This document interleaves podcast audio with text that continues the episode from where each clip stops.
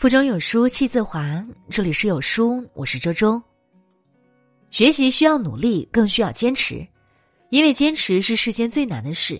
每天早睡早起，从小事做起，形成规律的作息习惯，就是学会坚持的第一步。有书早晚安打卡小程序最近已经重磅上线了，点击文章顶部图片，立即与千万书友一起早晚安打卡，学会坚持的意义。今天我们要分享到的文章叫做。考研人数突破三百万，真相触目惊心。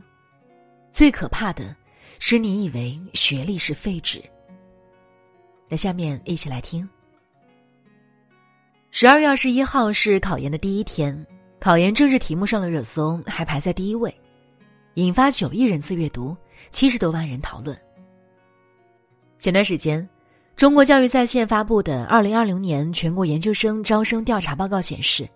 今年报考人数为三百四十一万人，创下历史之最。自一九九四年以来，我国硕士研究生报名人数屡创新高，二零一九年达到二百九十万，今年首次突破三百万。网友们纷纷表示，心疼现在的孩子，研究生真的越来越难考了，千军万马过独木桥呀。还有的研究生，刚刚考完第一门政治就哭着出来。感觉自己没希望了，想想都让人怜惜。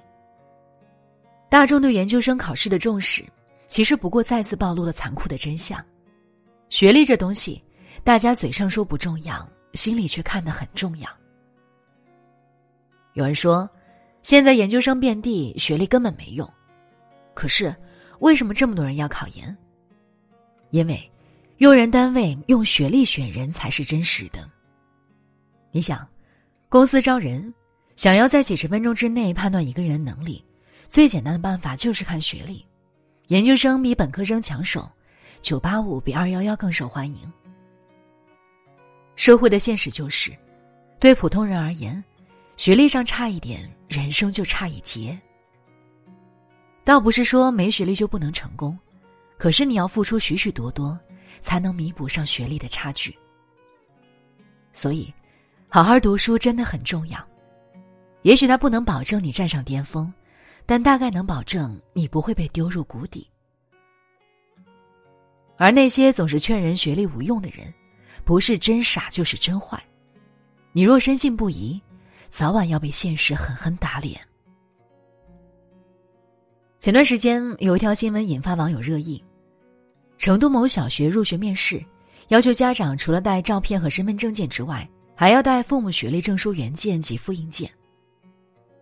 后来有家长证实，该小学筛选的标准是父母毕业于二幺幺院校。事情发生后，舆论哗然，校方紧急辟谣说，要家长带学历只是为了登记，便于以后搞活动联系。说实话，我强烈不赞同这种出身论的搞法，不仅违背教育公平的原则，而且本身也不科学。可是愤怒之余，还是要想一想，为什么学历就成了很多人衡量代际的标准？电影《赴汤蹈火》里，抢劫犯弟弟在哥哥被警察打死以后，对着前来追捕的老警察说了一段台词：“贫穷就像遗传病，在我们家族传了一代又一代。我爷爷没读过书，我爸爸没读过书，我也没读过书。”我抢劫就是为了有一天让我儿子读书做律师，不用再当抢劫犯。其实，一代人的贫穷并不可怕，可怕的是代际传递，生生世世就在底层里翻滚。而想要摆脱穷命，谈何容易？因为我们之所以贫穷，看似是缺钱，其实还有更深层次的原因。一是没有资源，二是没有信息。三是没有眼界与格局，这些东西，除了读书，穷人家的孩子还可以从哪里获得呢？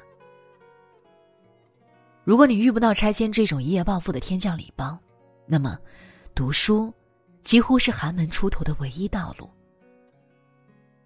如果自己无力改变命运，也要让下一代摆脱底层的厄运，这也许就是许许多多寒门父母的心声。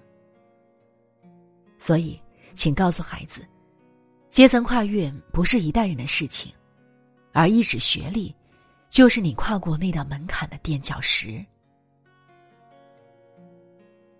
二十年前，大学生还很金贵；十年前，研究生也是金光灿灿。可现在，学历已经从奢侈品变成了必需品。中国社会早已经进入了人才高消耗阶段，以前那种不看学历的上升机会越来越少，专业性分工成为主流。莫说本科生，就是研究生、博士生也是越来越多。没有学历，在人才市场只怕越来越难。今年上半年，在河南郑州，一家新开业的火锅店招聘服务员，学历要求是九八五院校毕业，年薪二十万加。招聘人表示，重金引进高层次人才，是为了加强公司团队建设。这条新闻顿时引发热议，有吐槽的，当然也有赞同的。一，其实人家就是想引进高学历管理人才。不过需要干一段时间服务员，以便充分了解一线而已。就像银行招聘，无论多高的学历，都得从柜台干起。二，海底捞去大学面招，不也是所有岗位都要从服务员做起吗？三，确实学历高的人能力素质会高出一大截，服务行业就需要高学历高素质的人。四，其实就是火锅店炒作，大家散了吧。时常有人说学历没用，你看北大毕业生不还是卖猪肉吗？可是就在上个月，卖猪肉的北大毕业生给母校捐了九个亿，他一手创立了猪肉帝国。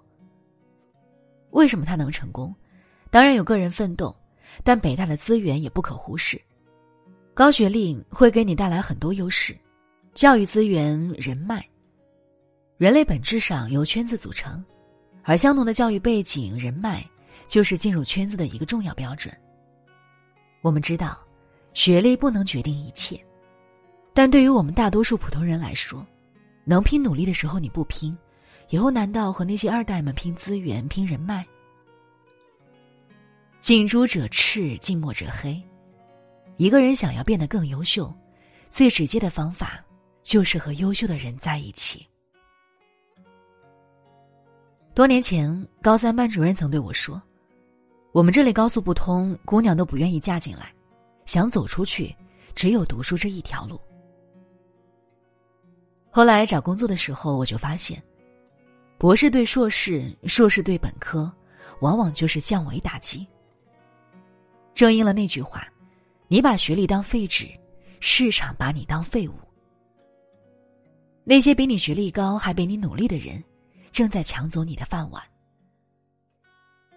考研名师张雪峰曾说过：“大学教育对于劳动力市场而言，最主要的功能不是培养人才，而是鉴别人才，把人划成三五九等后，向用人市场传递价格。”网上曾曝光这样一张凌晨时间表：一点，卖水果的婆婆准备收摊了；一点三十，外卖小哥还在给加班的白领送去夜宵；两点。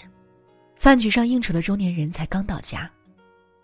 三点，值班的护工正在全力配合抢救刚送来的病人。三点三十，货车司机已经整装待发。四点三十，卖早餐的婆婆吃力的穿过逼仄的弄堂。五点，唤醒城市的环卫工走上萧瑟的街头。这世上的残酷真理就是。不吃学习苦的人，就要吃生活的苦。读了书不一定混得多好，但是不读书，你要付出的辛苦更多，要超越的障碍更大，你的阶层晋升之路的代价要更惨重。罗素有个比喻，人生应该像条河，开头河身狭窄，夹在两岸之间，河水奔腾咆哮。流过巨石，飞下悬崖。后来河面逐渐展宽，两岸离得越来越远，河水也流得较为平缓，最后流进大海，与海水浑然一体。